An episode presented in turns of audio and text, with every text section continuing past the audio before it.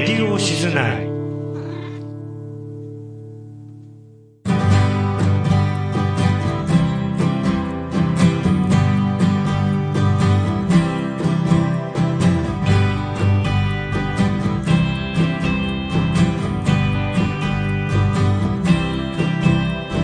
こんにちは。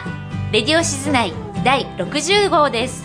冒頭のご挨拶を担当しますのは私移住コンシェルジュの市川と。フットルースの瀬尾と CGG カフェの小笠です。よろしくお願いしよろしくお願いますします。レディオシズナイは私たちの住む愛すべき新日高町静内やその周辺の町や人森や海動物や植物の様子からはたまた日本や世界地球や宇宙の未来まで幅広くお伝えしたいと思います。はい、はいよろしくお願いします、はいお願いしますすはい今日は、えっと、3月の10日そうですね。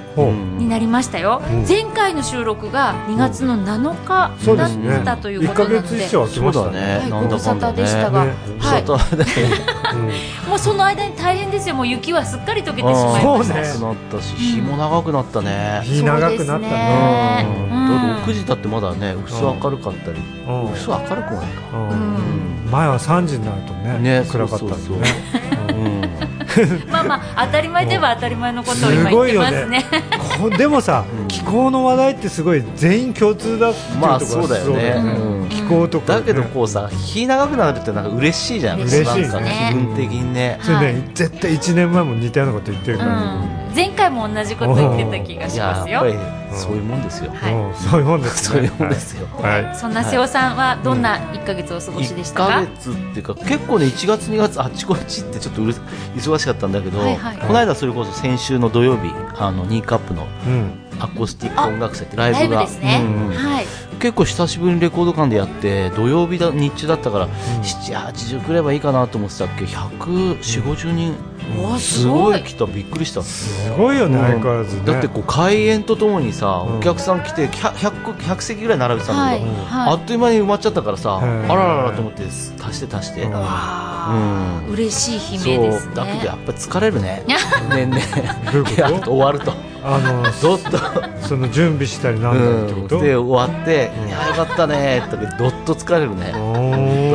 頑張った証拠じゃないですそうそうそう。いやかなんか疲れたなみたいな。ああそっか。それでギャラがもらえるわけでもないし。もらえるわけじゃないしまあその後飲みに行って楽しかったあですねそっか、はい。よかったです。そんな感じです。充実してますね、そうですね、はい。とりあえず。はい、ははいい、ありがとうございます。はい。では、マスターは？僕はね、はい。モルちゃんモルちゃんいいつもモルちゃんの話題ばっかりですい。ませんが、二三三週間ぐらい前かな、はいはい。虚勢手うん術を、してきました、それでねうん、何が変わってまあいろいろ変わったことあるんですけど前耳たぶをするっていう話、うん。やっぱりねもう吸わなくなるあら。あ、大人になったんだ。あそう。うん。何やってから？うん虚勢してからね。あらま。俺も俺もね虚勢したら吸わなくなるだろうなとそういう思ったのことか、それかなんかそうあれいうなんじゃない？何かがなくなった。痛い思いさせられた恨みがあるんじゃない？ねうん。なんだこいつこの野郎と俺俺に対して、うん。いやそれはないです。あの猫のね猫はそんな恨み方はしないです。恨み方しないはい。だからねやっぱりねその耳たあの授乳っていう作業とね。そのやっぱり金玉？うんこれこれは今今の段階では大丈夫、はい。これはねちょっとやっぱ密接にむつ結びついてるんですよね。え？え？ー。ってあーそれなんとなくわかんないですか？なんとなくわかりだからます。そのあった方が甘いの？うーん。なんと欲するってこと？あのねやっぱりね授乳っていうのはねそういうことなんですよ。だけどなんかあれだったよそれそれね前前マスター言ってたけど、うん。エッチっぽい関係だったもんね。うん？エッチっぽいモモルと俺が、うん。いやだからね モルと俺が。あモルの愛を俺が。猫ですよ、皆さん。よかったよ猫ちゃんのことですよ。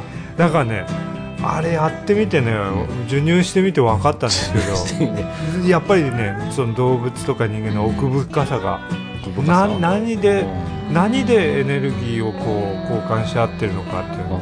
あとね最近ね長いねちょっとね。うん。いいですよ。いやいいっすよ、はもう一個だけ。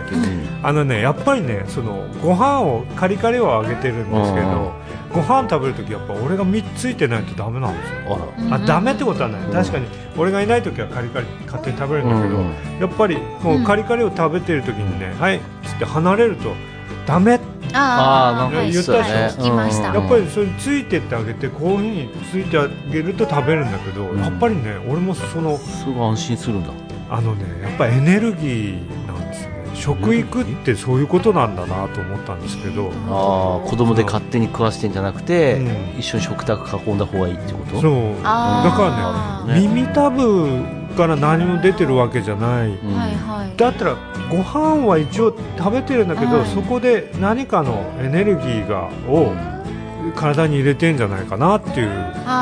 体にか分かんないんだけど、まあ、よくあれだよね。うん同じ火通したもの食べるっていうのはうん。なん膨らんできた話が。うん。膨らんできた。俺せっかく短くしたの もうサクッと。すいませんすいません。もうもう報告だけで終わった。俺が悪かったです。いえいえ、はい。い、やだけどそういうさ同じものを食べるとこあーあいなんかあるじゃない？こいやうちょっとこの後にその、うん。いい振りですよマスター。この後に、ん。いあのちょっとインフォメーション誰でそれに関連した話題がはいご紹介できるとわかり思いました。じゃあもはい。もちゃん情報ははい。こんなところで。はい。よろしく。満願いしそうだけど大丈ます。いや不満じゃない。不満じゃない満足してます。大満足です。はい、はい。はい、では私ですね、はい。よろしくお願いします。はい、私の近況早くしてくださいねあ6分経ってますから今日はあの近況をサクッと終わらせようっていうことで、うん。うん。なんかこうみんなすごく急ぎ加減でやって言い出しっぺの俺が一番長い。そうそうそう。それで瀬尾さんにちょっと睨まれてますが、あはい。私はサクッと終わりますよ、はい。あのこれも言ってないと思うんですけど私、うん。今年かなあの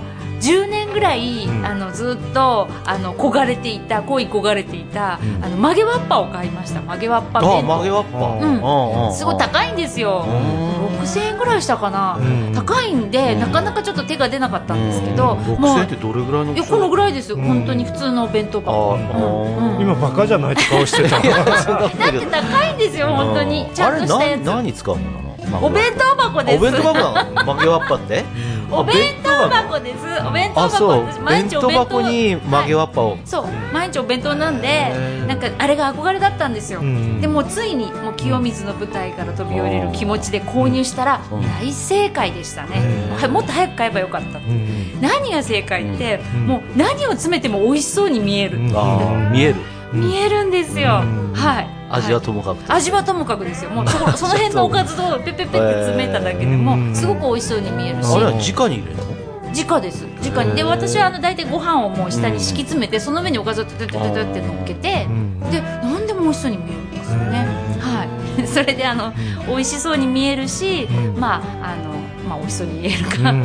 それであのすっかり気に入ってますはい。えなんか曲げわっぱとかになったらさギットギトの肉とか入れたくないよねなんかね。そう。だからそうちょっと工夫がだから下にご飯を敷くんですよ。ご飯敷いてでちょっとだそんななんかこう油が直接つかないように。でもあのウレタン塗装をしているやつなので。そうなんです。あのしてないやつもあるしうん。あのしてるやつもあって、まあ、してる方がまだ使い勝手がいいのでうん。私はウレタン塗装のやつを、へはい、ー。購入しましたが、はい、あのぜひおすすめです。ちょっとお高いんですが、うん。はい、はい、というわけで、はい。今日はサクサクと。行きましょう。はい。よしこんな私たちがかっ飛ばしていけるかどうか、はい。あのーはい。見守っていてください。はい。では最初のコーナー、はい。ちょっとインフォメーションです。はい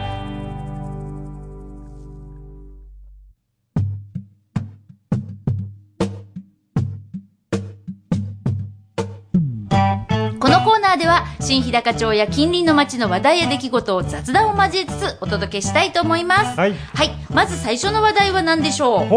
最初の話題は冬キャン？あ、そうです冬キャンプですね。はい寒すぎない冬キャンプ好評。うんうことでこちらはですね、えっ、と新日高温泉の森がお試し、うん。新年度から営業を目指すということで、うん。冬のキャンプうん。のあの話題ですね、冬キャンプをお試しでうん。やったよっていう話題をご紹介します、えっ、とこちらは3月10日本日ですね。の北海道新聞からです、うん。ちょっと読みますね。はい。えー新日高町営の温泉の森キャンプ場うん。は、えー冬季休業中の同キャンプ場で冬のお試しキャンプを開きました、伸び悩む利用者の増加を目指す試みです。うん。道内の愛好者ら約30人が1泊2日で参加しおおむね好評を得ました、えー町は温泉施設に近い立地や小説という地域の特性を生かし新年度からの冬季営業を目指しています、うん。ということですね。あの2月の25、26日の2日間に、まあ、行った1泊2日で試しにやってみようということで、道内の冬キャンプ愛好者らで作る北海道冬キャンプ部なん。かフェイスブックでなんかつながっているメンバーらしいんですが、はい。この方々と朝食員があの協力して、えっと夏季と同じテント、夏と同じテント一針330円で場所を提供しました。北海道冬キャンプ部によると日高管内のキャンプ場で冬季営業は珍しいということです。はい。で今これ写真がね載ってますけどなんかいい感じじゃないですか？珍しいって言ったってやってないよね。どうなんでしょう？北海道ではやってないですか？北海道では冬キャンプする人たちはいるけどさ、うんうん。日高館内自体がさあ聞かないですね。うん。半岸だってもう閉まってますよね。閉まってんじゃない？基本的にね、伸び悩む利用者って書いてるこのキャンプ場っての利用者伸び悩んでるああそうですね。だけどあれなんでしょ？このキャンプ場自体がもう新年度からの営業あ一回閉じてたんでしょ？そうですそうです。ねでっていうかあの、うんうん、整理するとですね。えっとですあこの後ろの方に書いてあったかな。うんえっとこの温泉の森キャンプ場はまあ結構あの人気のあったキャンプ場だったんですね。えっと同キャンプ場は1992年に開設。えー4月下旬から10月末まで営業。えー定員4 4人のバンガロー6棟のほか約60個のテントが張れるフリーサイトも備えています。静内温泉へは徒歩5分ほど。フリーサイトの利用料はテント1張り1泊330円で、えー道内の他の民間施設より安いということでした。で、えー開設当時は利用無料で年1万5000人が利用していましたが2008年からの有料化に加え車で乗り入れることができるオートキャンプ場でもないため近年は利用者が2000人前後まで落ち込んでいました。えー2016年から台風被害や利用低迷で営業を休止。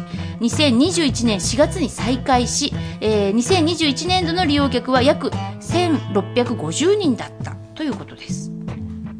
あれ前さなんかこれ始めた時にすごい結構人気なんですよみたいな話じゃなかったっけ？いや人気あるんです、に実際人気あるんですよ。だけど伸び悩んでるだからけどまだ。そう。伸び悩んでどっちなの？みたいな感じじゃあ伸び悩んでるっていうのは、うん。その記事を盛り上げるためにの演出なんだ、えいやそういうわけじゃないけれども。まあ要するに再営業再開したけれども、うん。まだあのそのなんていうか本調子じゃないそうですねあ本の。宣伝が足りてないとか再開したことがまだ良さが分かってもらえてないとか、あとまあもろもろですね。そもそもあの、まあ、この辺りは涼夏小説と言われていて、まあ割かしは温暖、まああったかくて、ね。はい。うん。あの雪も少ないっていうことで、冬キャンプ場やったらいいのにっていう声はうん。ずいぶん昔からあったので、試しにやってみないかっていうことで、はい。でもキャンプ場のテントなんか冬キャンってさ要するにテントの中にストーブ炊くんじゃないのかな？あ炊いたりします。その時のテントって夏用のテントと違うような気がするんだけどどうなの？詳しくない。全然詳しくない。なんか結局そういう断熱性とかさそういうの、うん。テントがだんだん進化してきたから冬でもキャンプできるよっていう話なんじゃないの、最近言うのどうなどう外で当たってこううん。着込んで寝るのかなと思ったけそういうわけでもないなんかねこれ実際行った方に聞いたんですけど、まあ、テントよりも寝袋だと。うん。寝袋の機能がものすごく良くなってるのでね。だからもう野宿しても全然大丈夫ぐらいな寝袋がからやっぱり下になんかやっぱりヒートガンとあれだよね。そうですね。来るよねそれはそれは言ってました、うん。下がやっぱり雪だとちょっと冷たいので、お布団持っていきたいところね。ね。そうそうそう。あのでもあのすごくそのマットマットね。マットみたいのもすごく、あの性能のいいものが出てるので、うん。そういうものを使ってあとまあこういうストーブ煙突がちゃんとついてて、うん。はい、こういう薪ストーブだとか、あとは自前なんですね。そうですね。全部自前で。テントは貸してくれるけど。あテントはでもテントも自前ですあ基本的に。フリーサイトは。はない。のやっぱりはさ結構夏よりは結構重装備っていうか、そうだよね。にはなりますね。そうだよね、はい。いい車持ってないとダメよ。ちっちゃい軽とかだと冷たいね。2回も3回もいや往復しなきゃいけないい冬キャンプやったことありますか？ないです。あ、うんありますか。ないです。ない。ですあ、あります。あそうですか。どどうだったの？私はあのどこでやったの？いや富士富士山のふもとで 冬キャンプやって結構マイナス5度ぐらいだったかな一番さうん。でも一晩中焚き火焚きながらうん。やったんですけど案外できました。うんうん。結構寒かったですけどなんとかできましたしあと夏のキャンプとは違う良さがやっぱりちょっとあるかなと、はい、夜が長いからね。うん。だしこう、まあ、静かだし静かだし。ここにも書いてあるんですが虫がいなくていいとか。ああそうだはねい、で火のぬくもりが感じられれていいですねうんっていう感じで、熊熊もいないしうねん、そうそう熊もいないしだからこうなんていうか集中できるというなるかほどね。うん。じゃあぜひこうしてほしいですねそうです。ね、うん。あのいやもうあの営業するかどうかまだわからないです。まだわかんないの。今回はお試しでやってみて、うん。であの皆さんからアンケートなどを取って、でえっとまあいいかなっていうことであれば、来年からこうどういう形かわからないんですが、まあえっとここに書いてあります。土日であったりとか月1回程度で行うことも含め検討しますということで、はい。で、はい、えっほと、う。こちらコメントがあります。うん。はい。えっと、以前、あうん。の、レディオシズ内にも、うん。あの、登場していただいた、高校生の時うに、ん。あの、登場していただいた、うん。えー超まちづくり推進課の枝礼二さん、うん。あ梅田君。礼二枝さんです。うん。20歳。20歳。はい。あの、このキャン、あの、冬キャンの担当者だったんですよね。うんあそうなんだ。はい。えっ、と、担当者。彼が曰く、えー新日高の冬は気温も低すぎず、冬キャンプ初心者でも挑戦しやすい、ん。森に囲まれて静かな場所なので、冬キャンプをきっかけに夏の利用促進にもつなげたいと話していました。うんうんね、高校生のレイジ枝君すっかり、立派にはい、仕立派にお仕事を、やり遂げましたということで、は、はい。い冬キャンプの話題でした。ははいい、今年営業するかどうか楽しみにしていてくださはい。はい、では次の話題に参ります。はい。はい、えっと、お次はですねじゃん。今度はトロッコの話題ですね。旧浦川駅のトロッコ活用にめど、えー、カリカチ高原鉄道増田さん修復協力へ。JR 日高線の、まあ、廃線になったその線路を利用してトロッコを走らせようというそういうお話ですね、はい。えっと、2月23日の北海道新聞からご紹介します十勝管内新特町の旧国鉄カリカチ線跡でカリカチ高原エコトロッコ鉄道を運営する増田秀則さんが2月17日18日の両日住民団体浦川鉄路活用プロジェクトの招きで浦川町を訪れ JR 日高線の旧駅舎や線路を視察しトロッコでの町おこしをテーマに講演しました。故障した状態で旧浦河駅に保管されているトロッコについても調べ新徳で修復可能と判断。順調なら、えー、と今年の夏までに使用できる見通しとなりました。町内の鉄路活用がようやく前進を始めます。ということで、えっとこちらですね。おそらくあの前、えっとご紹介したあの線路をみんなで歩こうっていうプロジェクトをうんやっていうん。た、はい、住民団体の皆さんですね。が、えっと増田さんという方を招いてうん。講演会をしたということでこちらの増田さんは私あの実は個人的に知り合いでして、はい、あの昔十勝に住んでいた時にあの、えっと奥様とちょっと仲良くなって、うん。でそのご主人がこういう活動をやられてるっていうことで、うん。はい、あの何度か遊びに行かせてもらってとってもね、うん。熱い方というか、あの本当にあの鉄道が好きな方で、うん。鉄道愛あふれる、ん。素敵な方です。自体が好きなんだ。そうなんです。なるほど。もう大好きなんですよね。うん。はい。で、まあ、あの、増田さん曰く、あの、トロッコを実際走らせることができるよっていうことで、同プロジェクトが運行を想定する旧日高幌別駅周辺も視察しました。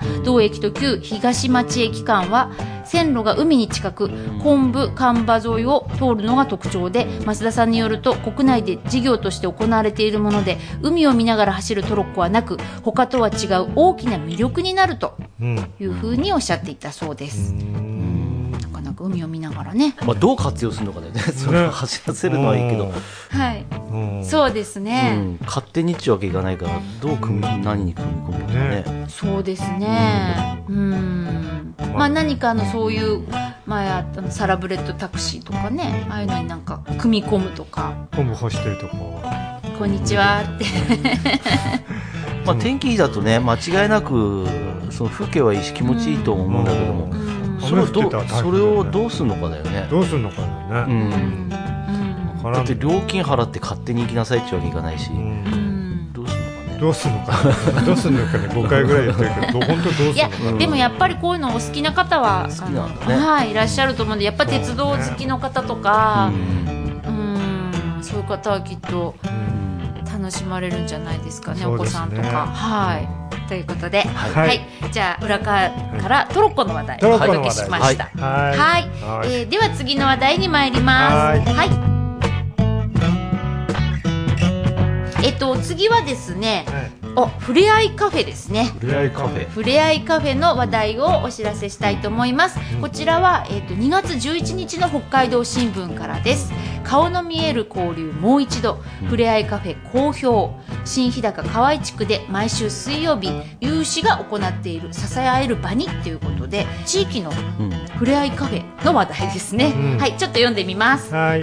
えーっと、新日高町静内河合地区の町民有志らが毎週水曜日に開く河合西川ふれあいカフェが人気です。毎回30人ほどを集めるにぎわいで、昼食を100円で提供し、食後は体操などを楽しんでいます。コロナ禍で減った地域住民らの交流を再び増やそうと、昨年5月に開設。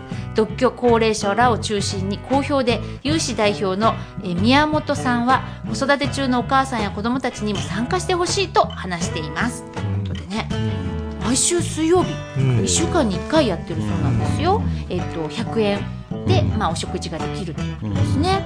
はい。で、まあ、高齢者だけではなくて、こういうお子さんたちも、はい、集まってっていうことで、えー、とこの宮本さんなんですが、ん。看護師と介護支援専門員ケアマネージャーさんですねの資格を持ち、えー在宅介護の支援などが本業です。コロナ禍の影響を危惧し超中心部から離れた自身が住む河合地区で年齢を問わず気軽に人が集まれる場を作ろうと始めました町内の地域カフェは月1回程度の開催が多く週1回の頻度で取り組む例は珍しいのではとおっしゃっていました、はい、週一ったら結構な頻度だね。結構ですよ。忙しい結構忙しい感じですよ。忙しいよね。はい、あ段の、はい、あの主催者の方は結構忙しくなるんじゃないですか？毎週水曜日の午前11時半から午後1時頃まで、えー、ふれあい生活館にて開設します。町内の農家さんとか有志4名とともに住民から提供してもらった季節の野菜などを使ったラーメンやチャーシュー、お汁粉などを昼食として提供。参加者は食後に輪投げや玉入れ、手足のストレッチなど軽い運動を楽しんでいます。うんね。はい。はい。多分そのぐらいの世代の人なんだろうけどさ、はい。近所に住んでる西川うん。出身の人農家の人だったんだけど、うん。やっぱあそこら辺の昔の人たちの集まりってすごい密だったもんね。それでおじさんが言ってたのが若い頃みんなで自分たちで脚本書いて自分たちが出演して芝居をやってたの。うん。それを三石のなんかどっかでこう公演を開いて金もらってたんだみたいなことを言っててやっぱりその20代とかさ農家やってる若者たちがみんな集まってそこで知り合って結婚したりとかあねー。やっぱりそういう場だったでみんな若い頃ってさ昔そのここら辺の農家の奥まった人たちってそういうふうに集まったりしてたのね。あー。よくね寄り合いだとかなんとかとかって言ってね。多分そのおばあちゃん年配の人たちってきっとそういう世代だそうっただと思います。本当に。うん。でもだんだんやっぱりなくなってったんだろうね、まあそうだよね、うん。だからこういうところにまたね若い人があってもなかなか難しいかもしれないけど、やっぱりねそういう集まる場ないとさ、だって車運転しなくなっちゃったりすると余計ね家にこもっちゃうしね。だからこれが私さっきのモルちゃんの話になんかつながるなって思って。授乳の話だね。授乳とかご飯。ご飯。ご飯ご飯を食べるのはそのご飯をご飯という物質をこう体内に入れてるだけではなく、ん。何か違うものを摂取しているのではないかっていう。で結局これもあの例えばお弁当を配るっていうのもありますよね高齢者に。だけどそうじゃなくてみんなが集まって一緒に食べるっていうことにがあの配られたお弁当を食べるよりも何か豊かなものを受け取っているのかなっていうような気がするんですよね。はい。いい感じにまとまりましたね。そうですね。そうですね。最後にこれ主催する宮本さんから、ん。えー互いに顔が見える関係を作り支え合える場が身近にあることを知ってもらえればいいと思います、子供から大人まで幅広い人に気軽に利用してほしいし医療や介護で困りごとがあれば頼ってもらえる存在になりたい、うん。ということで、毎週水曜日ですね、午前11時半から午後1時頃まで河合西川地区の、えーふれあい生活館で開催しているということなので、はい、地域の方とかね気になる方はね、ちょっと見学させてもらったらいいんじゃないでしょうかね、で自分の地域でもこうやれるようになったらね、いいですよね、はい、というわけで、えー、ふれあいカフェの話題でした。話題でした。はい。では次の話題に参ります。はいえっ、ー、と次はえっ、ー、とおもちゃの病院ドクター募集中、はい、ドクターの募集ですよ。はい。えっ、ー、とこちらは3月7日の北海道新聞からです。はい、えー、高齢化でボランティア不足。新日高愛され15年超、うん、修理裁縫得意な人ぜひ、うん、ということで、うん、おもちゃの病院って、ご存知でしたか？よくね、新聞とか広報とかに広報に出てましたね、でもやってる結構女の人もいたりとかねしたしあ直すものね。はいはいはい、行ったことありますか？いや行ったことないけど覗いたことは覗くっていうかあの辺通ったらやってるからさ。ああいつもやってるんだなと看板かなんか出てるうんあのこんなね看板っていうか表には出てないけどピュアの中行くと椅子借りて常に毎週。なるほど。よく瀬尾さんはピュアの中うろうろしてんだ。うろうろっていうかね行くとなんかやってるなみたいな。そうですね。あのー、だけど結構続いてるよねそうですね、うん、えー、っとですね壊れたおもちゃの無料修理を行う町内のおもちゃの病院は地域交流センターピュアプラザピュアですねに開設して15年以上になります、うん、地域に愛される一方で修理するボランティアのおもちゃドクターは高齢化で減少し現在は70から80代の34名ほど、ドクターは電気機器や修理に関心のある人裁縫が得意な人ぜひ一緒にやってもらいたいと仲間を募集しています、うんうん、ね15年以上になるそうですよ。うん。結構続いてますね。そうぬいぐるみを縫ったりっていうことがそうなんだ。ねお人形さんとかね。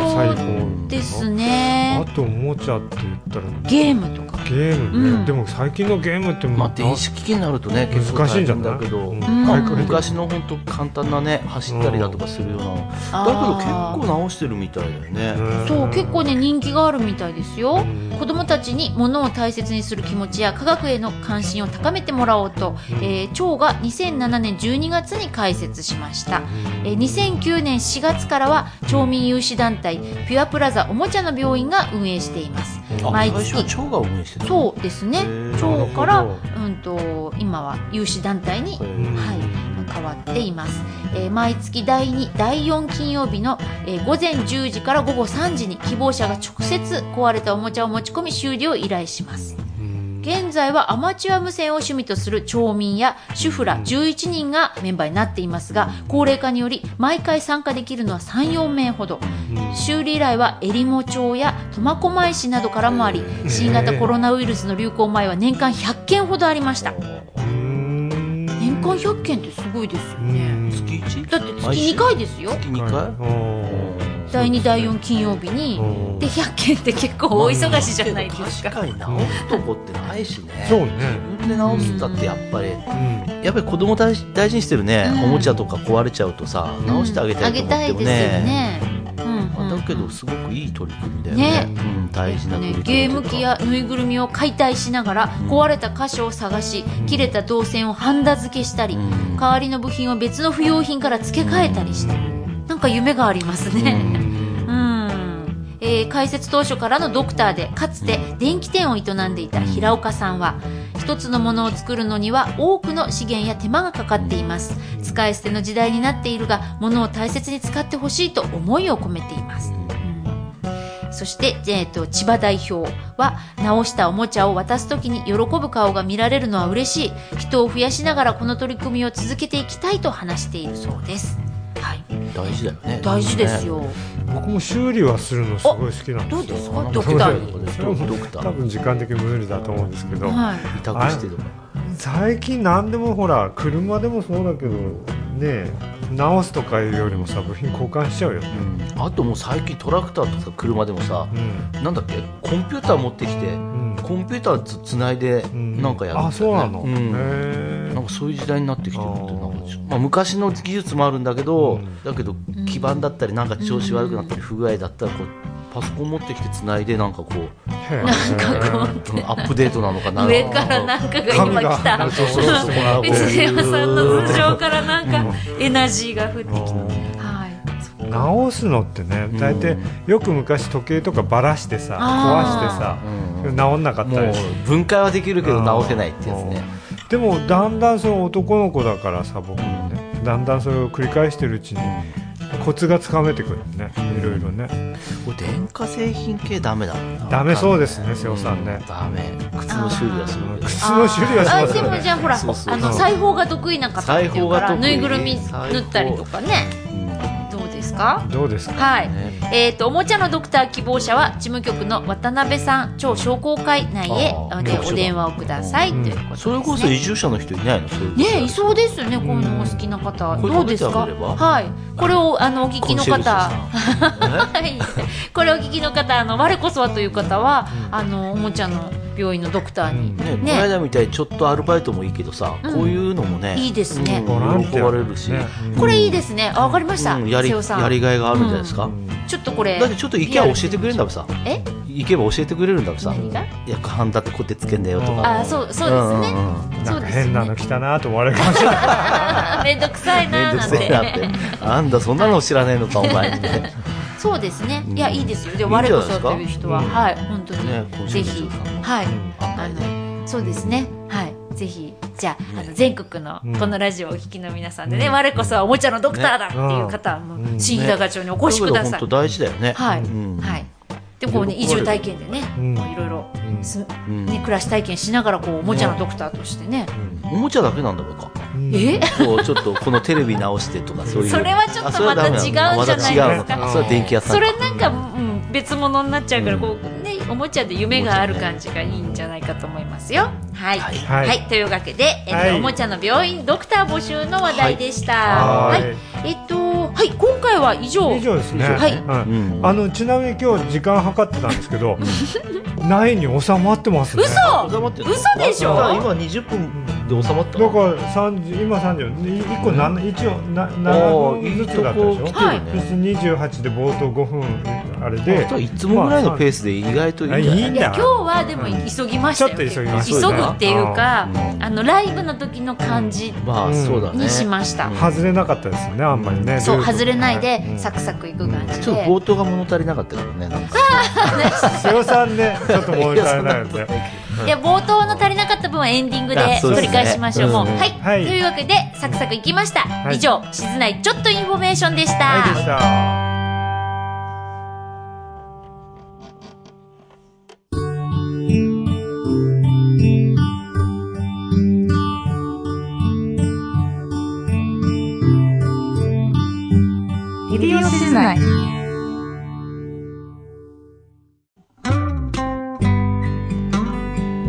次は読んだらいいのにの時間です。はい。時間です。はい。えこのコーナーでは、えー、私たち三人が持ち回りでおすすめの本を紹介していきましょうというコーナーになっております。はい。はい、今日の担当はどなたでしょうか？はい。瀬尾さん。はい。あ僕からでいいですか？よろしくお願いします。はい、えっとね。僕は今回ね「熱源」っていう小説、はい。うん、川川越総一さんっていう人で、はい、何年か前になんか賞取った、うんうんうん。それがね文庫本になってたんで、うん、あ面白そうと思って読んで、うん、これもねアイヌの人の物語なんですけど、うん、前はあれ池澤夏樹のやつは、あのあれでしょ？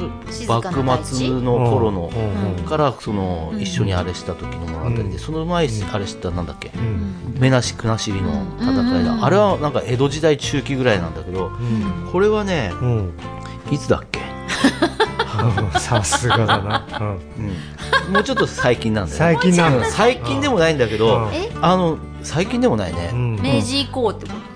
明治以降じゃないかまあその辺はまあ置いといてね。置いとくんだ。はい。置いときます。いや置いときます。瀬尾さんが置いとけっちゅうの置いとかないわけにはい。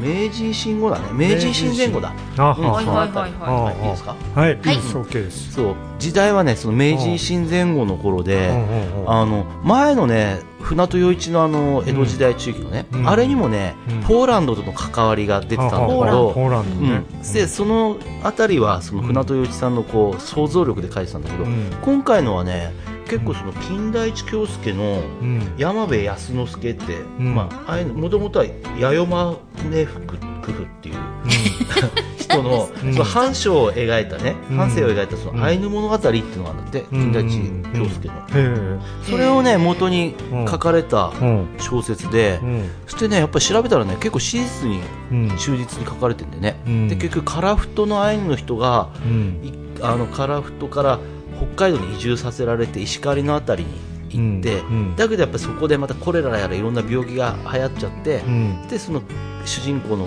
アイヌの人がまた自分の生まれ故郷の樺太に帰ると、うん、だけどそこはまた昔とは違ってて、そこはもうロシア領になってて、でポーランドはポーランドで、ポーランドって一回ロシアに取られちゃったりで、ポーランドって国なかったんでしばらくね、昔は。でだけどそのポーランドをなんとか復活させたいとかっていう人方でだから結局、うんと自分たちの住んでるところとか自分たちの民族がこうなくなってしまいかけてるアイヌの人たちと、うん、自分たちの祖国がなくなっちゃったポーランド人との交流がまたそこのカラフトであってでそこのポーランド人なんでそこにいるかって言ったら、あの結局シベリア抑留じゃないけど、ロシアでなんか反抗的なことして捕まったのがこう強制労働でカラフトにこうさせられてたね、まあ、そういうのがあってそこで交流があって、まあ、結局そこでまあいろんなことがあるんだけど、うん、まあそれはね読めばいいんだけど。読めばいい。読んだらいいのに。まあ読めばいいですね、うん、でだけどねすごく面白かったんですよ。面白かった。びっくりしたのはね、はい、あの南極越冬隊が最初の知らせはい、あれにね犬ぞり係として、はい、この弥生マネークさんともう一人の人がついてってるの。でえー本当と思って調べたら、やっぱりちゃんとついてってる、その人たち2人が、あのまあ、結局はね南極大陸する前に行く前に先越されちゃったからもう帰ってきたんだけどだけどやっぱりね犬ぞり係として、うん、実際にそのアイヌの人2人が日本初の南極に行ってたっていう、そういう背景があったりとかその金田一京介さんのこの下りも出てくるんだけど、うん、そこに今度行ってたそのチリ幸恵さんっていうのが幸恵さんっていうのがあのアイヌのあの針葉種っていうの、はいはいはいはい、あれを書いた人が出てきてこの人は金田一京介のもとであそうですそうです、うん、いろいろされてて実際エピソードとかも出てくるんだよね。へえ、だから結構ね読んでると面白いんだけど、やっぱりこうなんていうのかなこうまあこの本の紹介でいくと日本人にさせられそうになったアイヌとポーラン、ロシア人にさせられそうになったポーランド人との,、あの物語の中で、まあ、それがどうこうっていうんじゃなくてねやっぱりこう自分たちのこう生まれたこう出自っていうかね、そういうんだったりとか母国だとか、うん。風習だとかそういうのにこだわる人たちのこうなんか物語っていうか、とは言いつつねその時代にこううまくこうなんちゅうのま、巻き込まれるけどもその中でこのや、この主人公の人はね、うん、うまく生きていくというかたくましく生きていくって話で結構面白かったですどういうところに一番心が動かされたんですか？うんとね、うん、心が動かされた、うん、動かなかったんですか まあ動かなかった、うん、動かなかった。全体的にねやっぱあなんていうの、やっぱりこれ見るとね今までの話とは違ってまたその、アイヌの人この主人公のやっぱり思いっていうかね、こう単純にアイヌだとかどうのこうのじゃなくて、やっぱり自分たちの民族意識って自分たちがこう、なんていうの？のことを忘れないようにっていうかね、そうやってってしながら生きていくっていうか、うん。まあ、ポーランドの人もポーランドでやっぱり自分たちポーランド人だっていうことを忘れないように一生懸命生きていくんだけど。今我々そんなこと考えないもんね。そうそうそうそう、うん、ね。だけどさ、今なんて言うんだろう。こういろんな価値観が変わってきてるじゃない、はい。まあ、例えば民族的なもんもそうだし、あの例えば変なさ性別からさ、何からいろんなものが今もう変わってきてるじゃない、はいその中でねなんかこうもともとのこう自分のアイデンティティだとかね、うん、そういうのをこうやっぱり常に持ち続けるっていうのはやっぱりすごいなっていうか、うん、まあ、それがね生きる力にもなって、まあ、その厚さが要はその熱源っていう、うん、あのあそういうことにつながってるんだと思うんだけど、そういうこの人たちがこう過酷な中でも生きてってるその持ってる熱は一体などこから来てるんだみたいな。なるほど、それはその熱っていうのはやっぱりその彼らが熱源にしてたのはその、うん、人種とかそういうアイデンティティだったの？そうね。だからって人種っていうよりはやっぱりこ例えばこの主人公にすると、やっぱり自分たちの出てきたところって一体どこで、うん。で翻弄されるわけね、日本に連れてこられ北海道に連れてこられて、そこでは今度なんていうの日本の教育を受けさせられて、させられてっていうか、まあ、結局それはそれで今度日本の人は良かれと思ってやるんだよね、はい、結局なんていうのかなこう、ちゃんと文化レベルを上げていかないと、だからこの人も途中で気づくわけさこう、あの結局病気でいっぱいの人が亡くなっちゃってるけども、やっぱり祈祷とかに頼ってワクチンだとか薬は嫌だとかってどんどん死んじゃったりだとか、いろんなことがあったりしてやっぱりこの人はだんだんああだけどやっぱり教育ってしていかないと自分たちの民族自体の存続にも関わるなっていうんでそういう教育にもこの人力入れてそのそのカラフトの方のその住んでる地域に学校を作る、運動をしたりだとか、まあ、そういうこともやったりとかね。いや何が正しいのか分かんないですね、本当にね。まあ、だからね、うんろんなこと変わっていくけどもやっぱりね、こう自分たちのこう大事にしなきゃいけないものがやっぱりあるっていうね。いやでももしかしたらなんかね日本人もなんか今人口めちゃめちゃ減ってるってすごい勢いで減ってるってあまた暗い話になっちゃうけど。でね減ってるでまあ高齢化でねドーンって自然源でボーンって減っていってだんだん日本人が少なくなっていった時に我々日本人も日本人としてのなんかアイデンティティみたいなそういうのをこう守っていこうみたいな気持ちがだんだん出てくるのかなって、今みたいに世の中になったって実際ウクライナみたいにロシア人が来てこうウクライナだって言ってもいやロシアの一部だと昔のソ連だろうとか。まあ、中国であるかどうかは、まあ、こういう問題になってるけども、例えばやっぱりどうどうカードね、あれがあるとかないとかってやっぱりそういうのってね今の世の中になってもやっぱりこう、ね、どうなるか分かんないとかさ、日本だってさっき言ったこう人口が減ってって外人がどんどん入ってきた時には、自分たちの文化だとか、自分たちの大事にしたいものが根こそぎなくなるかもしれないけども。やっぱりねそれを復活させるのは無理にしてもやっぱり自分たちが日本人だっていうことを忘れないで生きていかなきゃいけなかったりだとかね。誇りみたいな？そうそうそう、ね、生き方だったりとかね、はい、それがまあ生きる熱源になるっていうことですね。だからまあ、最近ねカムイ伝だとかいろんなんでこう、流行りみたいにはなってるけど、まあ、もっとなんか深いねなんかこう、うん。そういう民族のねそういうのがあるなっていうか、うん。単純にかっこいいとかじゃなくてね。この作者の方は北海道の方なんですか？どこの人？いやそういいんじゃないですか、そうですね。どこだっていいですね。これもいいですよまあそんなんでちょっと分厚いけど面白かったですよ。分厚い。勉強にもなるし、やっぱりあのすごくねその史実に基づいてそうですね。歴史がわかりますね。その北海道の歴史もアイヌの歴史もいろいろそれと海外まで行ってたとかね。そうですね。すごい。海外とのそのポーランドだとかのいろんなのがあったとかね。じゃあ瀬尾さんからご紹介いただいた本は、川越総一さんの熱源はい熱源。熱源ね。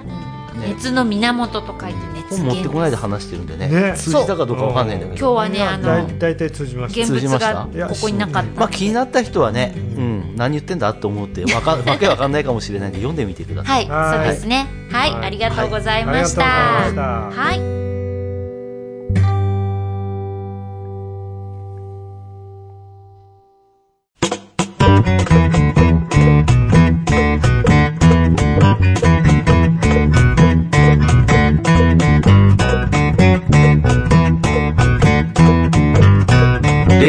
レディオシズナ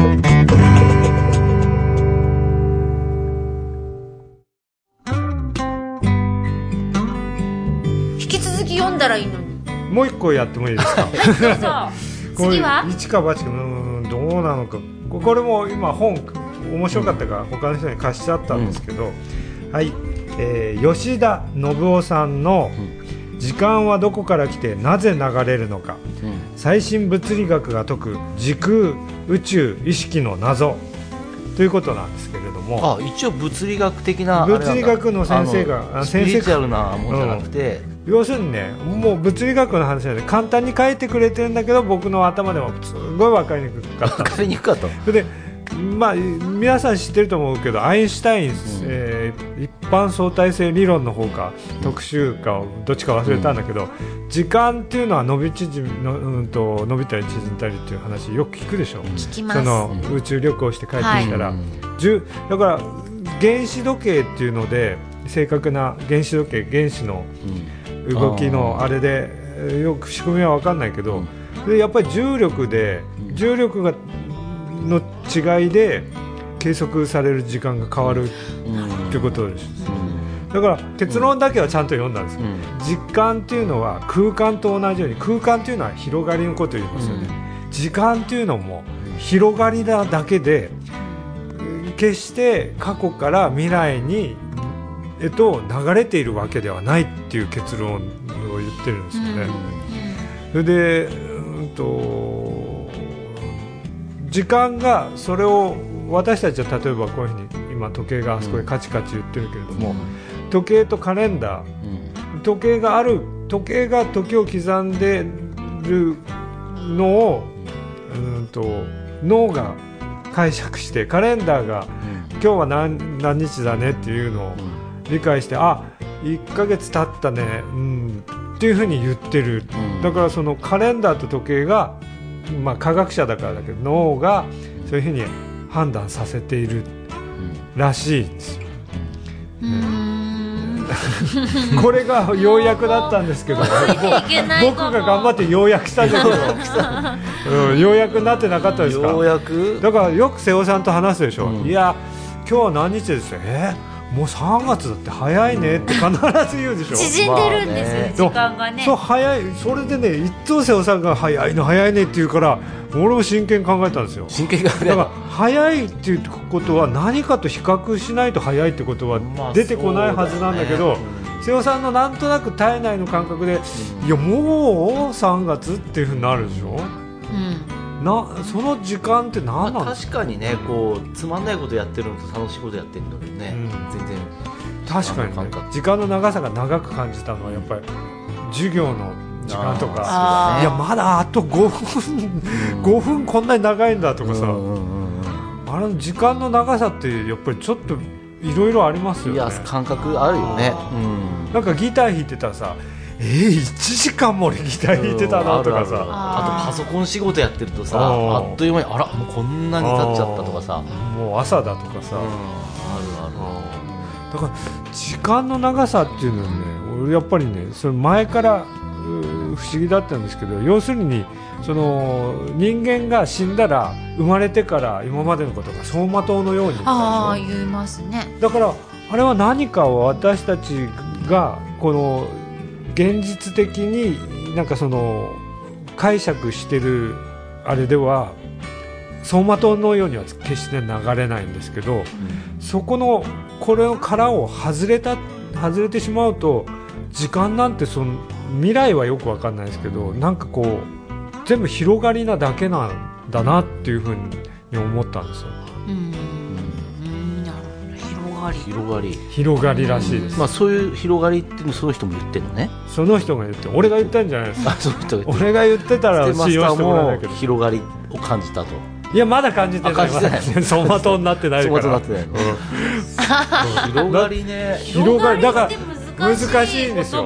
いや俺はなんとなくそうなんだろうなっていうのは思う。例えばさっき言った江戸時代とかさ、明治時代わからない、あれ実はけになってるでしょ、うんでもそれもただの広がりだから、うん、広がりなんですよね、うん、だから我々は年表とか見てさっきの江戸時代にこんなことがあってこんなことがあってこのこういう歴史がありますまあ、こういう流れじゃないってこと。じゃないんですよ多分。あ俺ここからもう完全に俺の推測だけどだからその江戸時代にこういうことがあったっていうのはねその史実に基づいたことが書かれてる、まあ、並んでるっていう感覚だもんね、でもどれが事実かっていうのは誰も見てないんですよ、うん、多分今生きている人は誰も見てない、うん、そういうふうに書かれて書物に書かれている、はい、その史実に基づいているとされる偽の小説かもしれないじゃないですか、はい、それそういうことは今までもあるでしょ、うん、それもあると思うんですよだからね歴史っていうのも完全に俺怪しくなっちゃってね。そうですね、うん、まああれもああくまでなんていうの、想像だからね、歴史っていうのもさ、例えばピラミットとかだってね、ああやってこう、まあ、実際掘り繰り返してああすればね、実際そういうのが昔あったんだってはなるけども、じゃあそこで何が起きてたかっていうのは、あくまで想像でしかないわけなんかスフィンクスのさ像を建設途中のっていうのがあって、あなんか確かスフィンクスとかもさ石を積み上げてってなってるけど、あれなんか骨組みが写ってる写真とかが YouTube かなんか載ってるんでえー、って思って、それピラミッドにしても、あれコンクリートを固めたんだよ。なんかあれは石を切り出して何何万年も何年何百年もかけてってなってるけどコンクリートを固めたんだ、っていう形にしたんだってうん、コンクリートでこの,、このサイズの石を作って積み上げたんだ、何のため？観光のため？ってああ面白い。何に書いてある？YouTube, YouTube? うん、でもさ真実はどこかって大抵思っちゃうでしょ、うん、大抵何でもさ真実はど何なんだろうと思うんだけれども、よく考えたら真実なんていうのもそうそう。すごい甘になってきちゃって、はい。まあ、その人が何を信じるかだけだからね。ね、どの真実を選ぶかみたいな、なんか昔よなんだっけ私なんだかどこかであの発掘する、あの研究者の方が、あのなんか捏造したっていう、だからすごいあの歴史的な発掘を数、次々やっていた先生が、またしても発掘したって言ってわーって、あのすごいすごいすごいってなったけど、実は捏造だったってことが分かって、なんか今度はみんなバッシングしたみたいな話が、まあ、あって、まあ、話っていうかニュースがあって、で私でもえー、でもこれ別にいいんじゃないかなって思っちゃったんですよ。捏造がいいってわけじゃないけれども、なんかこう本当に歴史とかって、もうだって本当のところは分かんないし、見てきたわけでもないし、どっちかというとロマンだと思うので、なんか素敵なロマンを選びたいなって思うんですよね。まあ、あの人の場合なんか埋めたりしてるの発見されちゃったから。自分で埋めて掘り返してここにあったぞってそれがバレちゃったから。そうなんだ、うん、なんかでもこういろいろこう夢を見させてくれてありがとうとか思って、だからまあ実際歴史自体も変わっていくしね変わってきますよね。学者によってね、はい、いや実はそんな人物じゃなかったようだどんどん変わっていくし、えでもよく、まあ、歴史じゃないけどあの健康の話もすごい変わるじゃないですか、うん、昔はこれがいいって言ってたのに、うん、今それはだめなんだとか、うん、だから変わる変わる、人間の体一つ取ったら何も分かってないわけでしょ、そう。ね分かった気になってるだなんか思ったのがね結局自分が時間を理解しているのは、はい、のなんつうのまともにこういうふうに生活していけるのは、そのおかげではあるんだけど、はい、脳がや脳脳なのかなんかわかんないよ。その自分が理解してる世界なんだなっていうかさ、あ分かる分かる、まあ、結局そうだよね、この現実っていうのはさ、うん、結局人間が脳で、うん、脳で見たものを現実化してるわけでしょ、うん。まあ、農家わかんないよ。それは農家なんかわかんないんだけど、だけどさ、想像できないものは作れないじゃない、うん。いや現実性がこういうのとかさ、だけどさじゃあ猫とか犬ってさそこですよ、いやちょっと彼ら時間が大丈夫ない大丈夫。大丈夫。いや10分ぐらい許す。許す。その枠猫は猫の世界はどうなんだってよく考える。猫はそのどどういうふうに世界を見てるか時間をどういうふうに感じてるか。時間っていうものははあるのかどうかそうなんですよ、ね、だって不自然なわけじゃない、うん、まあ、結局眠たくなってら寝て腹減ったら食って。でも時間に正確ですよ動物は割と、まあ、確かにね気持ちが起きるしね。はいなんか俺は前から前も言ったことあるけどやっぱりね動物っていうのは時間を今今現在だけなんですよ、多分、ああそうですね、それを時間っていう概念では見てないわけそうなんですね。ね、う。ん、だから恨み不安に思ったり恨みに思ったりしないっていうのは、そこだと思うんですけど。今しかないからね。でもねよく人間では俺たちのさその笑う角には服着てあるじゃないけど、笑っていれば幸運が舞い込むとか幸せになれるとか言うでしょ、うん、じゃあ猫みんな不幸なのかと思うのね。笑ってる猫ってどこにいるのよと思って 寿司握ってる、だからさ人間もさなんでそこまで笑わなきゃいけないのかなっていうのも最近思うようになった。だから人間って結局あれじゃホモ・サピエンスってそのつるんでることでこう、生き延びてきたんですよ、あそこですよね、だからまあその中の一つのコミュニケーションとしてこう、まあニコッとしたりとかなんかが生まれてきたんだろうとは思うけども。まあ、なそれもなんかの意思とか相手をこう勘ぐるなんか最近俺言われたんでなんでそんな仏頂面なのっていうようなことを言われて。あなるほどなと思ったんだけど。でも猫はやっぱ笑わんしなと思ってね、うん、笑わんけどあれね要求はしてくるよね。してくる要求ね。うん、はよせみたいな、ね、だからねそれはね早くすれっていうこの状態今現在この状態じゃないぞっていうことを訴えてるだけで、うん、俺に対する恨みのようには感じないのね、うん、これは飛びましま 何何なんとなく言わんとしてること。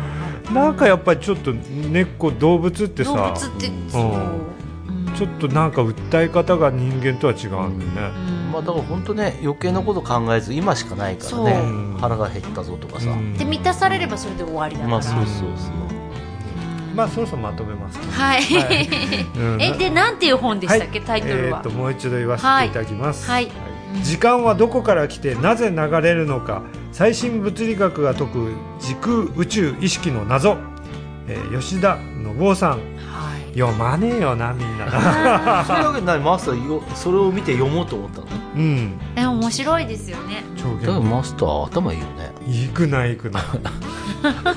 難しい本読むでしょ。難しい本だからね難しい本って言ったけどその精神分析物理のところはもうやっぱり瀬尾さんもよく一緒こうやっぱり字頭にこう、うん、俺が読むよりこうこっちのバックにいる人に読ませてくるぐらいの感じでさバーッとやっぱり追って読んじゃうね、うん、そしたらバックの人はちょっとおおああそういう考えある人がいるんだ。何名かいるでしょう、はい、ちゃんと何そのあ多重人格みたいなかいいやだけどちゃんとそんだけバーッとでもちゃんと頭入ってるでしょ？いや入ってないよ。ニュアンスだけ汲み取ってる。なでもニュアンスって大事ですよね。そうですね。なんか最近最近じゃないのもずっと前から思ってるけど、なんかこう言葉にしたり形にしたり、うん、きちっと説明したりすることって、うん、まあそこをみんな今私たちっていうか、うん、みんな目指してますけど、いや果たしてそうか？と思ってて、なんか。こうきっちり説明するよりも、もにゃもにゃもにゃもにゃとかって言って言った方が伝わるって私はもう思ってて子供の頃から実はそうで,、で昔あそうだこの話をしよう。あの昔まあお芝居をやってる頃に、私音響のオペレーションをやった、オペレーターをやったことがあるんですよ。でその時にあの音響なんでこうレベルを、ここでボリュームを、あのこのバンって上げますとかっていろいろ指示があって、普通は、えっと、ボリューム10までとか、でメモるんですよ、で8からゆっくりなんか5まで下げるとか、でいうふうにやるんだけど私それがなんか逆にダメで。ピュッと落とすとか、ふわっと上げるとか、ガンっていくとか、そういう書き方を台本にしてたんですよ。そすっごい笑われて、お前なんだよこれとか言って。まあ、だけニュアンスっていうか、なんだっけ、それ、オノマトルでなんなんとか、なんかそういう、そっちの方が私、でもそっちじゃないと分かんないんですよ。そっちの方が分かりやすいっちゃやっぱり、気持ちでできるから、ヌーッととか。俺難しいシュタイナーの本とかもさ、多分一冊読んだ後に、400字ぐらいで、要約をまとめて書いたら、うん、ああの本はこういうことを言ってたなっていうことが頭なんか分かると思うんだけどそれも人にも伝えれると思うんだけどやらないのね。できないしね。でもねそれはねあえてやらない部分もあってあれこれはどういうことなんだろうっていうのをこう持っといた方があもやもやもやっとしたまま。それで文字にしちゃうとそれでもう結論が出ちゃうそうそうそう。だからそそこに固定しちゃだめなの。そこ落とし穴だとそうなのそうなの、うん、だからこんないそんないい本でもまとめることによってこんなつまらないものになってしまう、それそれだけにしかその僕の頭の中で。そうそうそう限定されちゃう。そうなんかよく私お芝居好きだったのその芝居の稽古とかで例えば本一冊読んで、じゃあ、この感想を体を使って表現してみましょうとか、そういうの真面目にあるんですよ、稽古で。なんで楽しいんだろうと思って、そういう稽古が。私大好きで、そううん本当本当。小学生とかにやらせる読書感想文なんていうのは本当あんなくだらんもんないよね。まあそうだよね。だって褒められるようにそうそうそうそうそう。書いちゃうじゃないですか、みんな。そうじゃなくてだからそれを音で表現しようとか、うん、そういう方がなんか面白いし、うん、実は伝わるんじゃないかと私は思うけど、うん、ニュアンスっていうのはそうだよね。数字で表せない部分ってあるからねやっぱりね。でも確実に、来たよっていう感じってあるじゃないですか、うん、あもらったっていうような。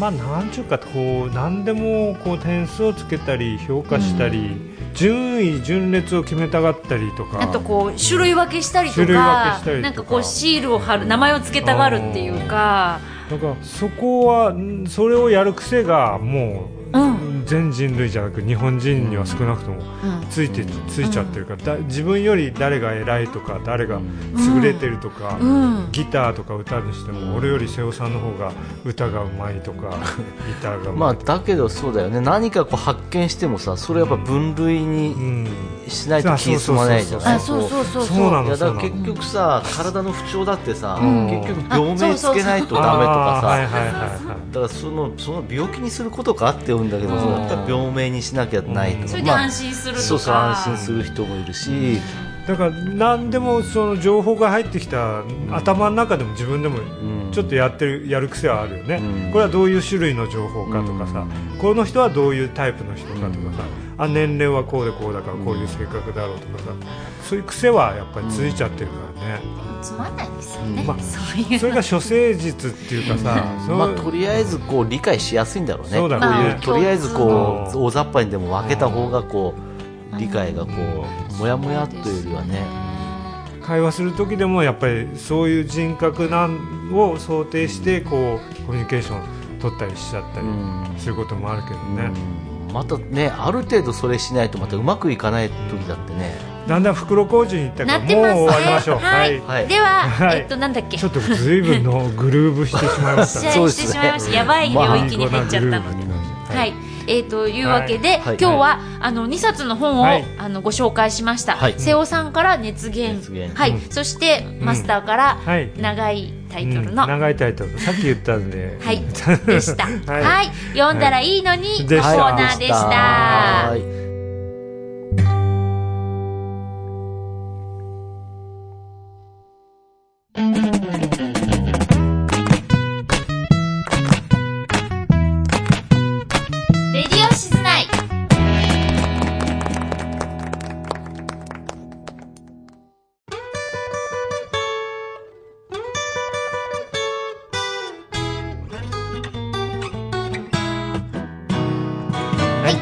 それでは最後に静内やその周辺で行われるイベントや今後の予定などをご紹介したいと思います。はい、はい、えっとね今日はまあイベントというかですね。ちょっと街の話題ということで、うん、なんか春になって、うん、この静内周辺で新しいお店が続々オープンするっていう情報をね、はいいくつか、ね、はい入手したんですがまずですね、業務スーパーってわかります？わかりますよ。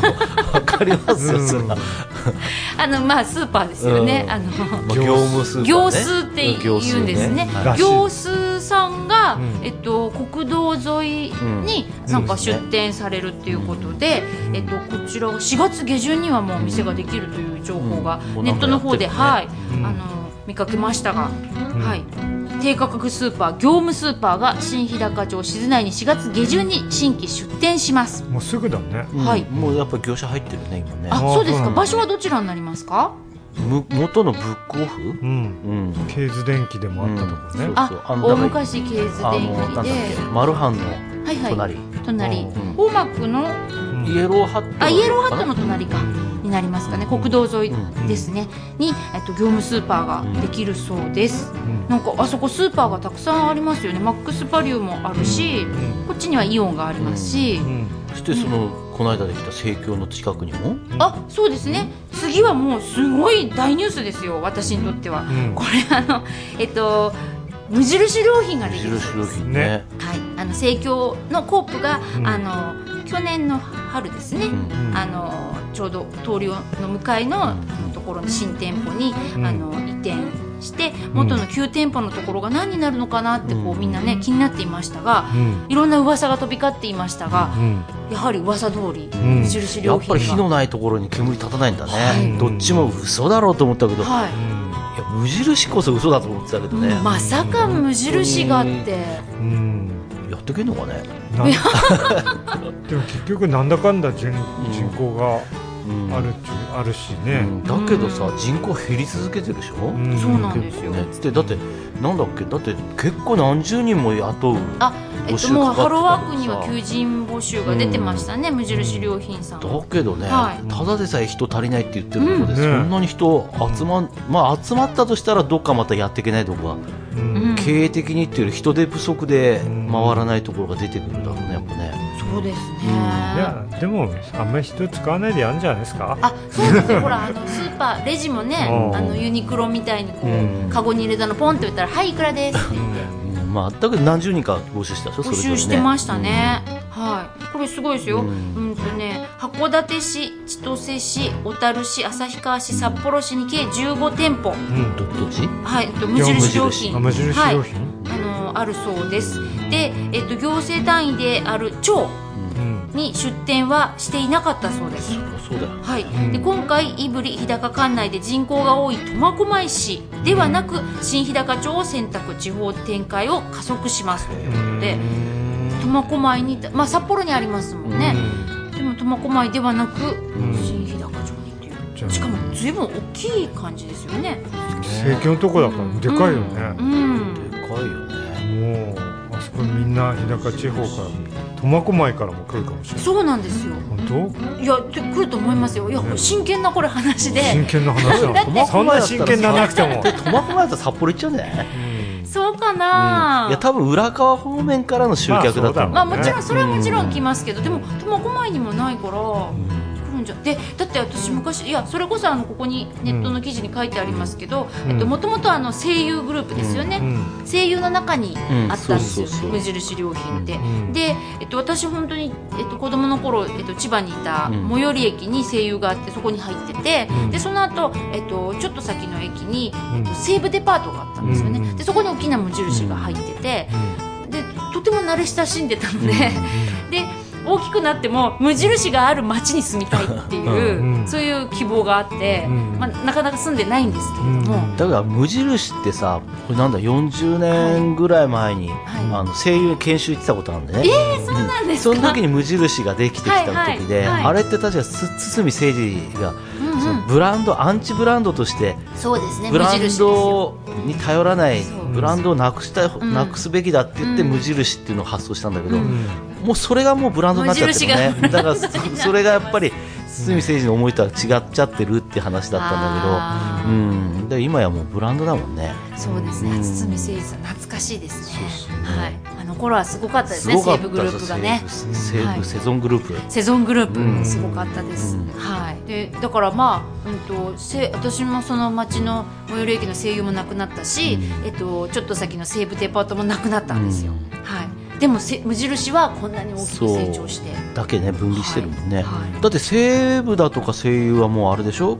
今日の新聞で言うと洋華堂がセブンアイ・ホールディングスが持ってて、うん、だからあそこも今整理する、ね、整理するから、それを今度どっか売却するって言ったね、うん、とか、うん、ね。そういう時代だけどやっぱりできてくる、はい。ね。ね。ちょっともうオープンがあのオープンはいつというふうには書いてないですし、うん、なんかこうまあ噂レベルでもちょっと耳にはしてないですけれども、うんね、まあでも、えっと、従業員募集も、うん、あのされてるそうなのでそんな遠くないところですね、うん、ただなんとなくさ、はい、まあ便利にはなるんだけどさ、与えないよねなんかね、札幌とか行ったらあ無地でも行って買おうかっていうのはさ、うん、どこにでも買えるそこに無地ができちゃうとさなんだろう与えねえなみたいなさ。そうですか。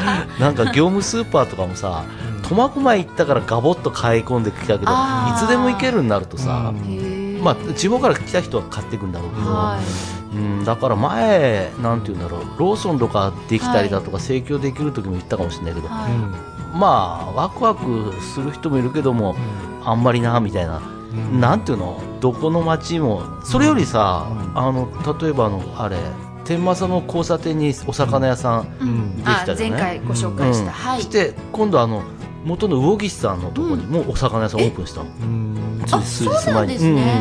その裏側かどっかの山本水産って書いてあったうん、だから個人的にはなんかそっちの方がこう、なんかワクワク感があって、なんかいいんじゃないかなっていう気が、だなんていうの？どこにでもあるなんちゅうの？あのあれがチェーン店みたいなチェーン店ができてきて、どこの町行っても同じ風景になるよりは、なんかそういう個人の商店がある方が豊かさにつながるんじゃないかなって。気がね。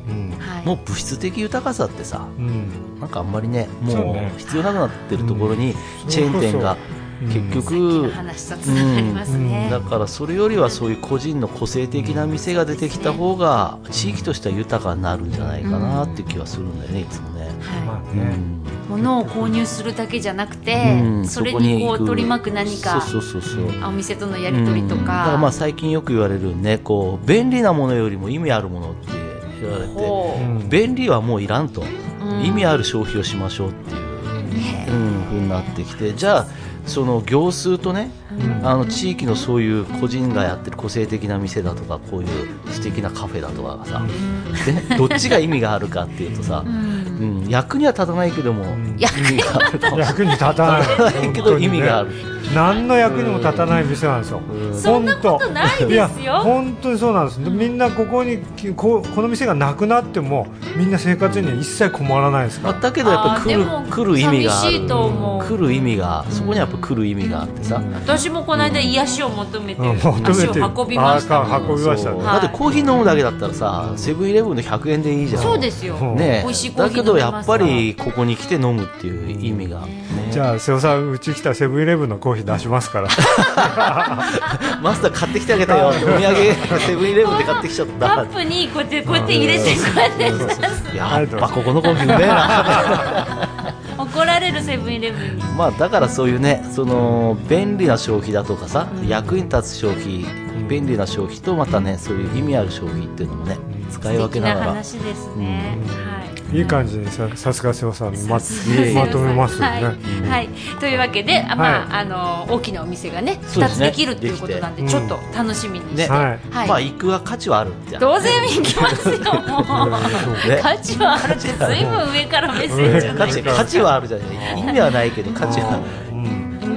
楽しみです私は。はい。なるほどね。はい、はい、ということで、えっとまた行った方は感想など、レディオ静内にお寄せください。はいえーと、ではもう一つですね、うん、あのイベントのお知らせです、はい、えーと、レディオシズ内でもねあの、田中康平さん大活躍ですが、うん、えーと、博物館からミュージアムトークのご案内です、うん、えー、3月26日、えー、1時半から、えー、と4時45分まで、新日高町の博物館でミュージアムトークがあります、えー、学芸員などが取り組んでいる地域の調査研究について分かりやすく紹介するトークイベント、えー、内容ですが、えーと、開拓施設、うん、開拓史文書から見た新日高の人々、うん、これは、えーと、山田さんですね。静内郷土史研究会会長さんですね、うん、あじ神主さん。そうです宮司さんですね、はいはい、の、えーと、お話、それから、えー、と2時20分からは活気あるホースタウンを目指して馬を利用した教育プログラムの実践、うん、えー、静内農業高校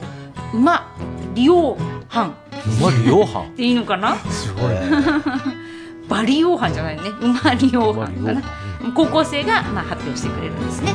そしてそしてそして15時10分、うん、3時10分からは、うん、石造り記念物と民間振興。じゃん田中康平さん、うん、石造り記念物と民間振興？なんかあれじゃないですか。記念碑みたいな。あ、はい、なんかやってます。そうそうそうああいうのだと思いますよ。田中康平さん。はい。そして、えーと、鳥は、えーと、ご存知。斉藤館長ですね、えー、旧宮内省ニーカップ御料牧場における、えー、大乱競馬という話題を、うん、あのお話ししてくださるそうです、えー、参加料無料で定員30人、えー、先着順ということで、えー、3月26日ミュージアムトークを楽しみにはいなさってください。そういえばこの間図書館行ったらさ浩、はい、平君しばらくぶり見た。あそうですか、あしてねあこんにちはあったっけね、うん、あいいところにってんでね。あ水槽。これ僕もう連れてきた連れてきたっていうか釣ってきたんですって、人手とかね。人手だとかウグイだとかね。いろいろいたこう川これ海行ってとかね、うん、大変なんですって。世話をしてるんですね。世話がね、大変ですね。あれも環境づくりですもんねね。水槽ってね、そう。あれ水槽好きな人って男の人が多いですよねあああのアクアなんとかとかですね、はい、あの水槽あれ不思議だなと思って、女性であんまり聞かない。確かにね、うん、やってみたいなと思うけど、なんか俺やってたよ。あ本当、え？ー、なんかだけど面倒くさそうじゃない？面倒くさいよ。瀬尾さんには絶対向かない、ね、あの水槽のこう管理とかさ、うん、水槽の管理その水質を維持したりなんだりっていう、うん、そういうのが楽しい。あ水とかえたりとか？そうそうそう。その世話してるのが楽しいんじゃない、ああ、そう。例えば、ね、pH がいくつかなとかあこれちょっと酸性に傾いてるなとかさそういうのが楽しい。その中に熱帯魚買ったりして。そう。水草入れてね、育てたり、それ二酸化炭素入れると光合成して、こう葉っぱからぷくぷく泡を出すから、それを見て楽しんだりとか。ね、そういうのやめちゃったの？やめたよ。やめた。めんどくさくなった。めんどくさくなった はいあと何か話題ありますか？もうないですね。もうないですか、話題不足です。話題不足、でもいろんなものね始まってきたね。いろいろ動き出してきたっていうですね。うん。さっきの冬キャンじゃないですけどねなんかいろいろちょっとなんかこう一気に来そうですねいろんなイベントが。ね。マスクもそろそろしなくていいし。ちょっと待ってください。来週の月曜日からじゃないですか？そうですよ、今までマスクしなきゃいけなかったの？ね。いつからあれ義務って言ってる誰誰決めた義務になってないよね。義務になってないよね。なってないです。なってないそれでもなんか急にね、緩和みたいなことでええみたいな。俺はちょっと。この日からっていうの不自然ですよね。そうだよね。なんだそれってコロナいなくなったのかってなんかあれだよね。決めないと外せないとかさ。そうなんか不思議だよね。なんだかうんな感じ、いやそれはだから個人の体調とかでね、本当に個人で調整すればいいことかなって思いますけどね。まあ、週明けからみんなで元気にねマスク外しましょう、外すんですかね皆さん、ね、どうなんですかね。週明けからって決まってそうそう。日本全国で決まってるんですよ。面白いわ。月曜日からもう。不思議だよね。月曜日からはまあ皆さん自由です。へえ自由？今まで不自由だったんだ自由だったの俺だけなんだ、うん、普段してないからね。忘れちゃうんでどっかにね。でもなんかその、はい、それがっていう話があってから、うん、よく新聞に乗り出してから、うん、年配の人とかやっぱりうちの店に来てくれるようになったねあそうですか。そういう話題があって。戻ってきたっていう感じですかね、あやっとだ。3人ぐらいでさ、はい、その女性の、はい、60代70代の人たち来ることなんてまずなかったけど、そのぐらいの年代の人たち結構、あそうなんだ、いや大事。でもまあ実際そうですね。じゃあ逆に3年間うちの店はどうやって営業してたんだろうと思うよね。いや本当だよね。でもやっと動き出してきたね、ううちもさっきのふれあいカフェじゃないですけど、地域のその集まりも、あの復活してきて、みんな楽しそうですよ。うん。まあやっぱりリアルはね。いいよね。楽しい。だからやっぱりさっきのモルちゃんじゃないけど、うん、ご飯だけじゃない何かをこう交換というかやり取りしててそれは私たちのなんか生きる力になってるのかなって。まあそうだよね、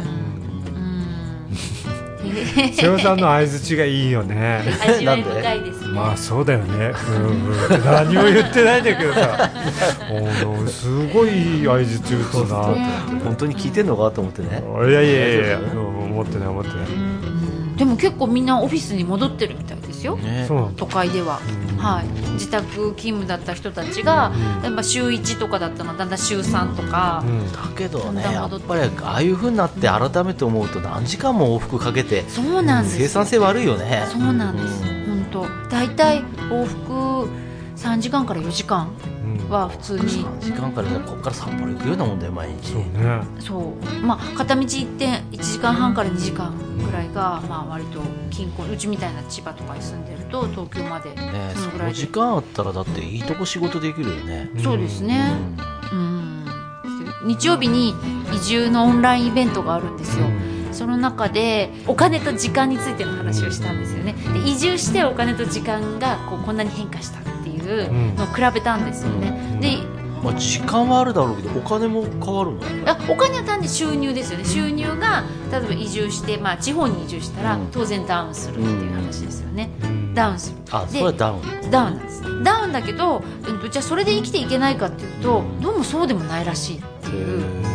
だからいろいろ例えば家賃がめちゃめちゃ安いとか、いろんなあの安く住む費用とか、そもそもお金を使わないとか、まあ、そもそもはいはい、そういうことがあって実は、うん、もらってるお給料は下がってるのにそんなに困らない困らないっていうか、えーと、足りなくなるわけではないっていう。まあ、そんだけやっぱり都会金使わされるっていうことかね。思います。私はそう思いませんかマスター、都会って本当に何してても空気吸っててもお金使うような感じ。まあ都会っていうかね、うん、外に出る機会が多いっていうのもあるしさ、うん、だからストレスストレスって単純に言っちゃってもあれだけどさなんか欲望がもう何かをしなきゃいけない欲望、まあそれこそ酒でもいいけどさ。なんかそういうのが増す増し増しなような気がするね、うん、まあそうだよね。いろんな刺激もあるしね、うん、そうそうそうで何かやろうと思ったら絶対お金かかるんですよ、うん、何をそれでも。で田舎は田舎でさやっぱり水道光熱費なんて変わらずかかるわけね、はいはいはい、であと余計車持たなきゃいけないとかさ、はいはい、そういう出費もあるけどもそれでもあれなんだ。都会よりは、まあ、金なくてもいいかなみたいな、いいかなっていうかそもそも使う機会がすごく少ないっていうか私こっちに住してきてびっくりしたのはお財布を開けない日が結構あるんですよね、まあ、確かにね俺もあんまり金持って歩かない方だからね、うん、ななくても。まあね、まあ、なんとかなっちゃうっていうか、都会に行った時はちょっとありえない感じだったから、まあでもこっちの人もストレスはそれなりに持ってるしネットで買い物しちゃったりしてるけどね。まあそうだね。してますね、うん。逆に言うと昔は田舎に来れば本当に買い物もあれだったけど今もネットがどんどんね、うん、買え買えってくるからさ、うん、追っかけてくるから、うん、やっぱりねそれなりにやっぱり使わされる。昔はそんなない時やっぱりね、確かにこう消費する場所がないっていうこともあったんだろうけどね、今もう田舎にして消費できる世界なんですね。そうですね。まあ、そういった意味では都会の人がこっちに来てもそれなりにこう消費活動は楽しめますよっていう。まあそうですね、うん、というわけでエンディングに入ってもいいですか、もう入ってんじゃないの？入ってます。とっくに入ってるでしょ多分。入ってますか、はい、えー、というわけで、レディオシズナイ第60号、いかがでしたでしょうか？はい、はい。まあ、節目っちゃ節目だったのね。あ、まあ、60回、そうでしたね。なんとも言えないですけど、まあ、節目ですか、まあ、はい、さらっと言ってしまいましたね、うん、60回もやってるんですよ頑張りましたね。いやマスターすごいですね。六十回編集してるんですよ。あれだね、コロナを乗り切ったね。そうですコロナとともに始まって。そうですね。次何何乗り越えます？次何乗り越えます？乗り越え。いやきっと乗り越えますよ何か本当ですか？大丈夫？倦怠期来ない？倦怠期？倦怠期でいいの？倦怠期を乗る、大丈夫です大丈夫ですか？マスターと瀬尾さんの倦怠期 ね。それでもね60回編集してるわけだからさ、ね、我々見て喋ってるのと違うからね。そうですよ。喋りっぱなしと違いますからね。大したもんだな。ありがとうございますマスター。そのうち AI がやってくれるんじゃないかと思ってますけど。マスターの AI が、はい、今 AI でさあのチャット GPT だそれそれ。そこそこの文章作るんだよね。見たそう。えそれなんかよくわかんないんですけどどういうものですか？チャット。いや別にねああうんと AI が、はい文章作ってくれるんだけど、でアプリとかじゃなくて、インターネット上のウェブ上だから、アプリダウンロードしなくても使えるんだけど、あの今はね結構無料で使えるんだよね。えー、それ何かを入れるんですか？そうそうそう。例えば、市川福子ってどんな人って言ったら、東大を出て、今はなんとかの教授をやってどんどんこうって AI が判断して書いてくれたりだとか勝手に？勝手にかなりそれ判断するのは何いや多分だからさネット上に出てる情報だと思うね。わーって拾うんだ、うん、だからあの例えば、まあ、これは太田君なんかにネットに出してたけど、はい、えっと、蜂蜜と健康とブログ記事ったらだブログ記事に合いそうなあれをダダダダダっと AI が、うん、書いてくれるね。だからやってみたら足と健康とどうのこうのブログ記事とかあったら最初出てこなかったから、うん、なんだ全然ダメだなと思って、ほったらかしといて店行ってからまた見たらあ文章になってるあ出来上がってる一生懸命考えてたね AI が、えー、だからある程度のねそれにあと肉付けしたり編集したりカットしたり加筆すればいいとこ文章の取っかかりとしては。うん、またバカが増えますね。そうそう。だからさ、ね、これはすごいんだけど、うん、今言ったようにやっぱりネット上に出てる情報しかさ AI だって拾えないでしょ？だからやっぱりネット上にない情報をいかに自分たちは出すかっていうそれもなかなかないんだけど、うん、その辺大事だよねやっぱね。例えばこの今やってるこの収録したこの情報もきっとするんですよ、音声の情報と検索してくれるかもしれない。いやだから YouTube 字幕勝手に作るでしょはいはいはい。だからあれでちょっと引っかかるかもしれないね。わかんないけどね。いやいやそうなんじゃないだからあれやると本当にね、さっき言った感想文だとかさ、なんか適当な文章だったらある程度作それであと編集とか、だからね。ひどい。世の中になるけど面白いやってみな。やってみなって変だけど、うん、それううちもなんか、うん、そう主人がそれに、うん、私も分かんなくてどんなのって言ったらなんか例えば犬の、うちの飼ってる犬のお話、作ってって言うと、すごい立派なの作ってくれるみたいで、作る。読み応えのあるやつを。だからいやだからと言ってたのはうんと語学とかは勉強しなくていいって、う。ん、なんか別にもうそれで間に合っちゃうから、うん、まあ、結局ね通通訳だってしてくれるしさ、うん、そうそうそう。そう、ね、だからあのさ、はい、話が変わるようで変わらないんだけどさ、また出たあのあの羽生さんが最近強いじゃん、はい、強いの復活したって言われて。て、はいはい、でなんでかったらあれ、あの将棋とかが AI 勝っていったんだね、で AI でなんだっけ、うん、何を落としたんだ？何を落としたのか忘れたのね。そう。なんだっけ？その羽生さんはね結局ね、うん、なんでこういう手を打ったのかだとか、はい、そういうのをね羽生さんなりに分析してたのって、うん。うん、AI が？いや AI を。AI を分析してた、ね、だから AI ってさ今までの手をダーってすごい読み込んで読み込んで最適なあれをこうやっていくんだけど、うん、なんでそこでその手を AI が考えたんだっていうようなことを研究しだしたんだって、うん、うん、そしたらね羽生さん強くなっちゃったんで、人間対人間 AI, AI に負けてて AI ってなんでそれまではこう驚愕の、うん、ね、今ね分かんなくてあの将棋って見たことないけど、うん、将棋の番組とかなんかがあるんだって、うん、そこにね AI が次打つ手とか出てくるんだって。へ出てくる果たしてそのそれをその人が打つかどうかとかね。なんかいやらしい番組、ね、うん、そんな状態みたいな。で羽生さんはそれを逆手に取って、うん AI を研究したけ強くなっていったんだよねまあ、使いようだよねやっぱねじゃあ AI との戦いというか、あら、モルちゃんって来たぞ。え、モルちゃん。大体この頃になったら、うん、そろそろ終われよっていう感じで、そうだね。わかるのかな、終わるなんかこれぐらいの時間で来るよね。来ます。終わるかあった時に、まだやってるの？って感じだね。いい加減にせよって。もうすぐ終わるからね。おそらくこれはエンディングなので。ガン見してる。さっきもうわーってうなられた。うなったやっぱり。うなった。うなんない？マスターには。うなるわけない。どういう家族関係？これ何？お客さん行ってもあそこ上がってるの？最近。最近上がってる。あそう、うん、あしたら見ようと思えば見れるんだお客さんから。見れるようになったんだ、うん、モルちゃん何キロなの？まだ5.4ぐらいかな。サバよりは全然軽い。わ本当いや毛がふさふさしてるから大きく見えるけど、ね、毛がなかったらそんな。5キロだとうちの倍あるよきっとな。わけないでしょ。2.5キロしかない。2.5キロぐらいえー、本当本当そこからも増えないもん本当？こんなもんでしょよ。いやもちろん細いんだ。わあ、あモルちゃんだって、うん、ねなんか強そうだもんね、うん、強いよ。と思っていったらボスなんだよこれ、走りもなかなかいいよ。あそう睨みつけてる。睨みつけてる。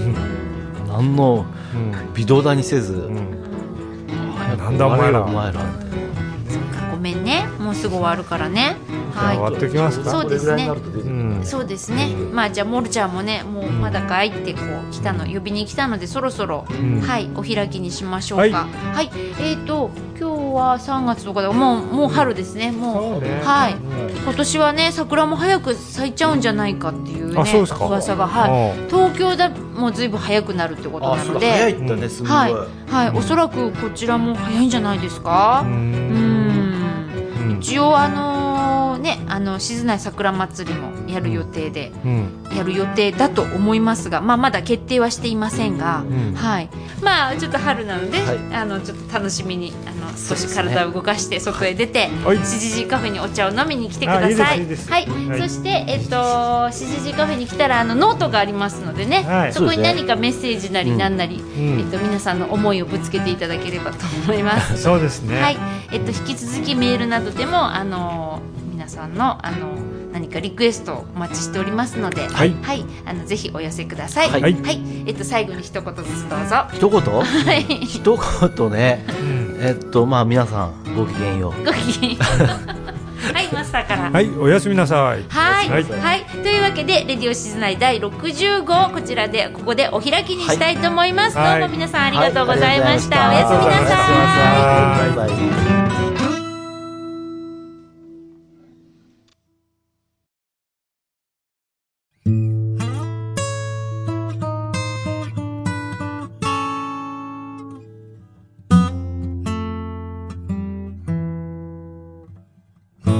レディオ静内。